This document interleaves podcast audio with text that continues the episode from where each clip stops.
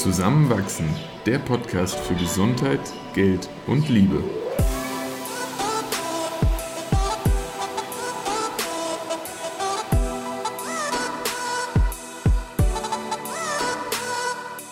Willkommen zu einer neuen Folge von Zusammenwachsen. In dieser Episode sprechen Eva und ich mal wieder über ein Buch, was uns beide sehr begeistert hat. Warum reden wir heute über Polyamorie und das Buch Polysecure? Vor ein paar Wochen auf einer Party habe ich eine Frau kennengelernt, die in einer Polybeziehung lebt und in einer hierarchiefreien Polybeziehung. Das heißt, es gibt äh, anders als ähm, in unserer offenen Beziehung ähm, keinen Primärpartner, keine Primärpartnerin, ähm, sondern es ist eine, ein hierarchiefreies Zusammenleben zwischen verschiedenen Partnern, Partnerinnen, Partnerinnen, allen drei. ähm, und sie hat ein Buch empfohlen, Polysecure heißt das, ähm, und meinte, wow, wenn sie allen ein Buch ans Herz legen könnte, dann wäre das das.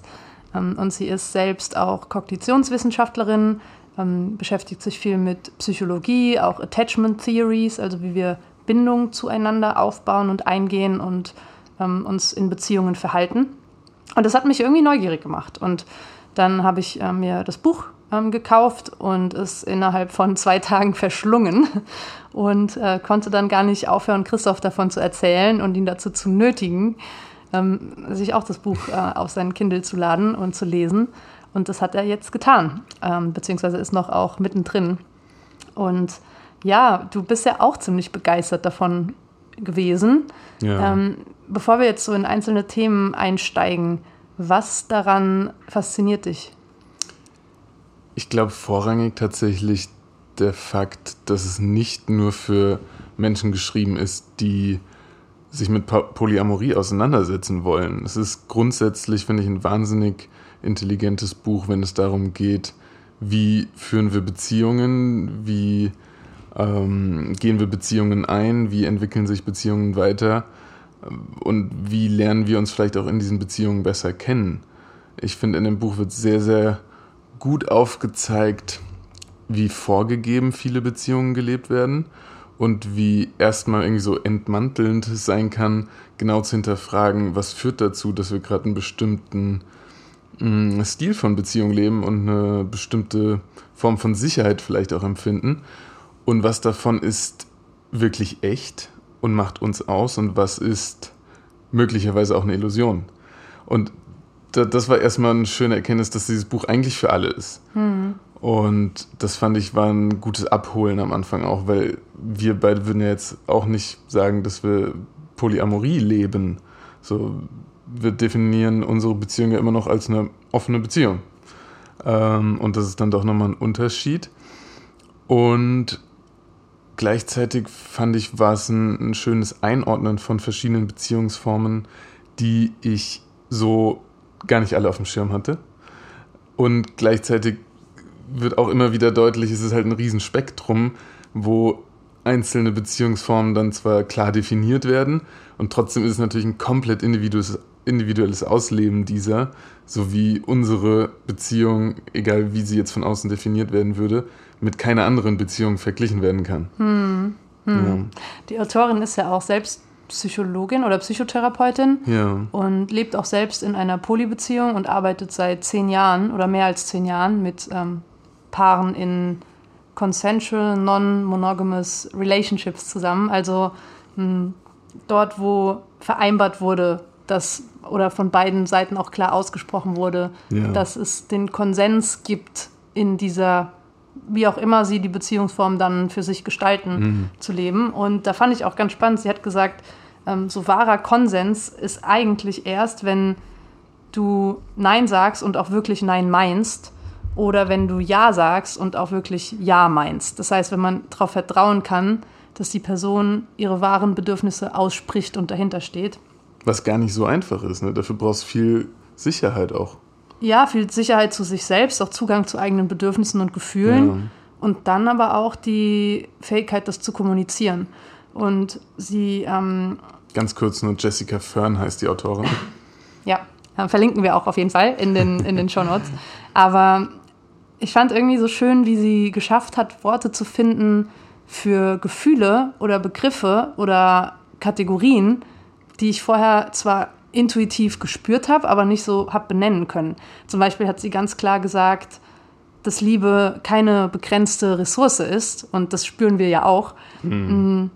Und dass es total normal ist, dass man zu verschiedenen Menschen ähm, in derselben Zeit eine Anziehung spürt. Und es gibt aber verschiedenste Wege, diese Anziehung auszuleben oder diese Liebe zu spüren. Es kann ähm, rein romantisch sein, also tiefe Verbundenheit. Es kann sexuell sein, es kann ähm, sehr emotional tief sein. Also es gibt so viele Facetten davon. Es kann sogar finanziell sein. Finanzielle Liebe? Ja, eine finanzielle Verbundenheit, eine finanzielle Beziehung zueinander. Es gibt dann nochmal verschiedene Dimensionen, auf die man sich einigen kann, wie man die Beziehung miteinander ausgestaltet. Mhm, Dem würde ich voll. zustimmen. Also sowas wie Finanzen, Wohnraum, Kinder, ja. Ehe, so ja, ich würde sagen, das sind so die Lebensentscheidungen, die man dann auch gemeinsam treffen kann. Aber dass man zum Beispiel grundsätzlich auch PartnerInnen haben kann, mit denen man nur eine Seite davon auslebt oder PartnerInnen, mit denen man alle Seiten auslebt, das ist, mhm. äh, ja, ist irgendwie sehr, sehr, sehr schön. Und was ich auch spannend fand, ähm, sie hat einen Überblick darüber gegeben, was so die häufigsten Gründe sind, warum PartnerInnen in ähm, nicht monogamen Beziehungen leben.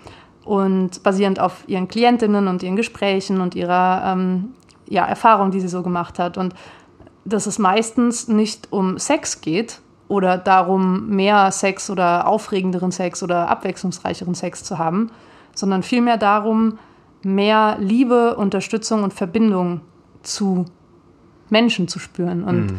darin habe ich mich irgendwie voll wiedergefunden und fand so schön, wie klar sie das, wie klar sie das benannt hat. In dem Zuge hatte sie ja auch gesagt, dass Liebe nicht besitzbar ist. Also neben dem Fakt, dass sie nicht endlich ist, sondern immer noch mehr werden kann, kann sie auch nicht von einer Person alleinig besessen werden, sondern man, man schenkt sie ja eigentlich. Äh, und, und das fand ich war auch ein Punkt, der nochmal aufgezeigt hat, wie wir sowieso schon ganz viele Beziehungen führen, pflegen und es können auch einfach nur freundschaftliche oder auch familiäre sein, in denen viel Liebe zugegen ist, die aber dann ja alle auf, auf unterschiedliche Bedürfnisse eingehen, die wir brauchen, die wir uns wünschen, die wir vielleicht auch noch gar nicht ganz äh, bewusst begriffen haben. Und äh, gleichzeitig in dem äh, Absatz, den, den du gerade angeführt hattest, für die unterschiedlichen Gründe, einen Poli zu leben, äh, hatte sie ja auch angeführt, dass oft irgendwie dieses Sexargument im Vordergrund steht, weil es so viel einfacher vermittelbar ist, als zu sagen, ich möchte mehr Liebe spüren. Also, wenn, wenn ich jetzt irgendwo hingehe und sage, ja, wir haben unsere Beziehung geöffnet, weil ich möchte mehr Sex mit anderen Menschen haben, dann ja, wird es vielleicht manchmal komisch beäugt, aber es wird akzeptiert. So. Nachvollziehbar, ja gut, dann mach halt. Aber wenn ich jetzt irgendwo hingehe und sage, ich habe mich in eine weitere Person verliebt, und möchte das auch ausleben, dann ist das aber immer eine ganz andere Dimension hm. und wird, glaube ich, viel, viel schwieriger so angenommen werden, weil, hey, ich, ich liebe doch dich. Hm. Hm.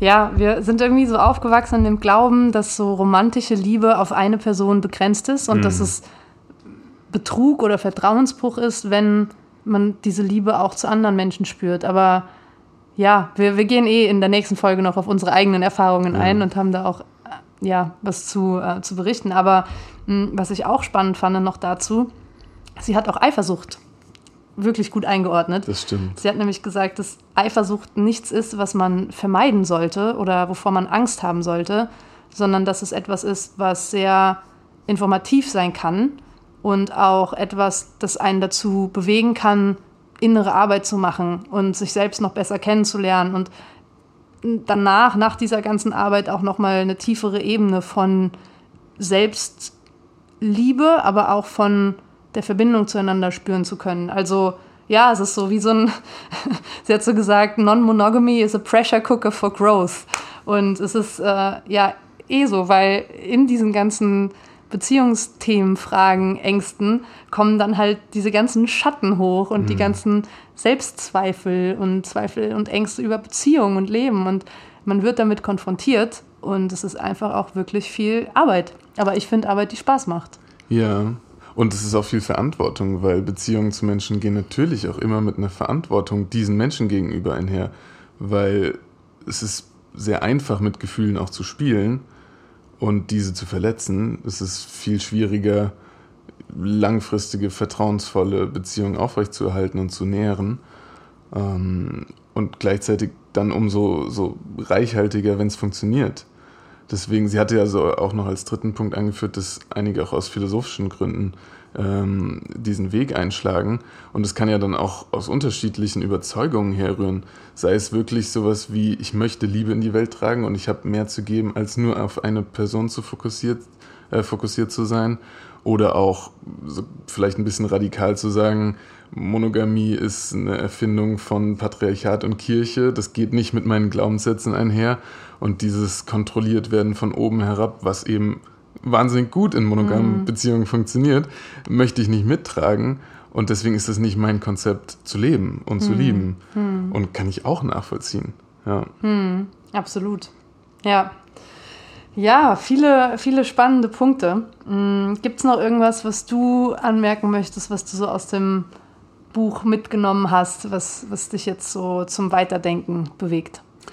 Vielleicht noch ein bisschen Theorie dahinter. Sie geht am Anfang auch sehr viel auf die von dir schon angeführte Attachment Theory, also Beziehungstheorie ein, ähm, die 1958 von John Bowlby begründet wurde, äh, amerikanischer Psychiater. Ähm, und da fand ich ganz spannend, wie sie beschreibt, dass in dem Ausleben von mehreren Beziehungen auch unterschiedliche Bindungsverhalten dann deutlich werden, ähm, die teilweise eben aus der Kindheit noch begründet dann zum Vorschein kommen können. Und wenn, wenn man sich dann auch in diesen Verhaltensweisen wiedererkennt, ganz, ganz wertvoll sein, sein können im Zusammenspiel miteinander, wo es halt Menschen gibt, die nach sehr sicheren, nach sehr, sehr engen, auch vielleicht irgendwie sehr zeitintensiven Verbindungen suchen, andere, die fast Angst davor haben, diese engen Verbindungen einzugehen, weil sie vielleicht in der Vergangenheit erlebt haben, dass das auch enttäuscht werden kann, dass sie mal alleine gelassen werden. Andere, die ähm, ja da so ein Wechselspiel vielleicht auch führen, weil sie tatsächlich gemerkt haben, es gibt Menschen, die kommen in mein Leben, die sind schnell wieder weg, andere bleiben für eine sehr lange Zeit und auf einmal explodiert alles, weil irgendein Drama ausbricht.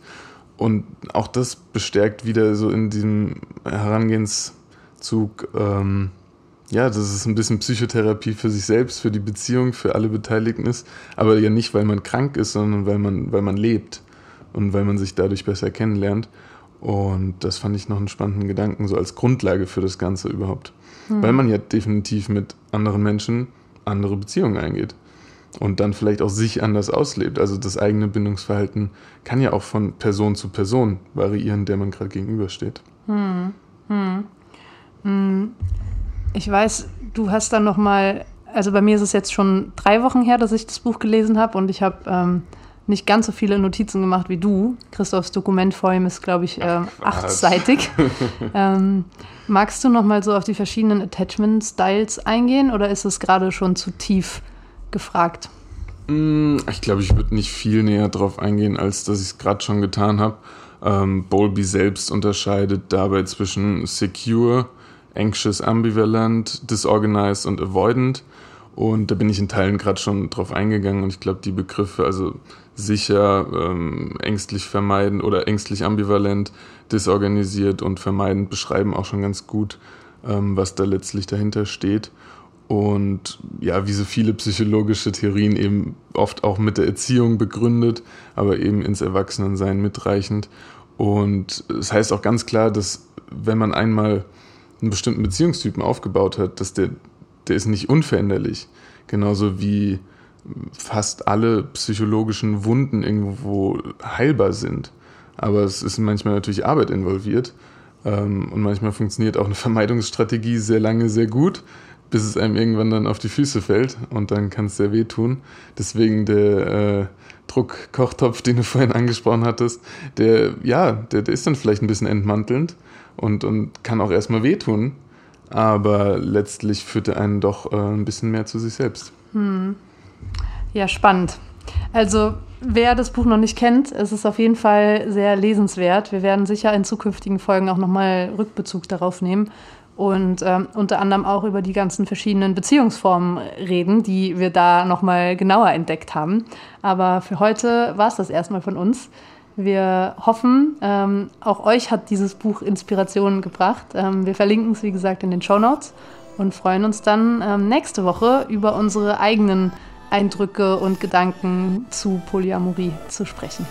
Bis dann. Ciao. Ciao.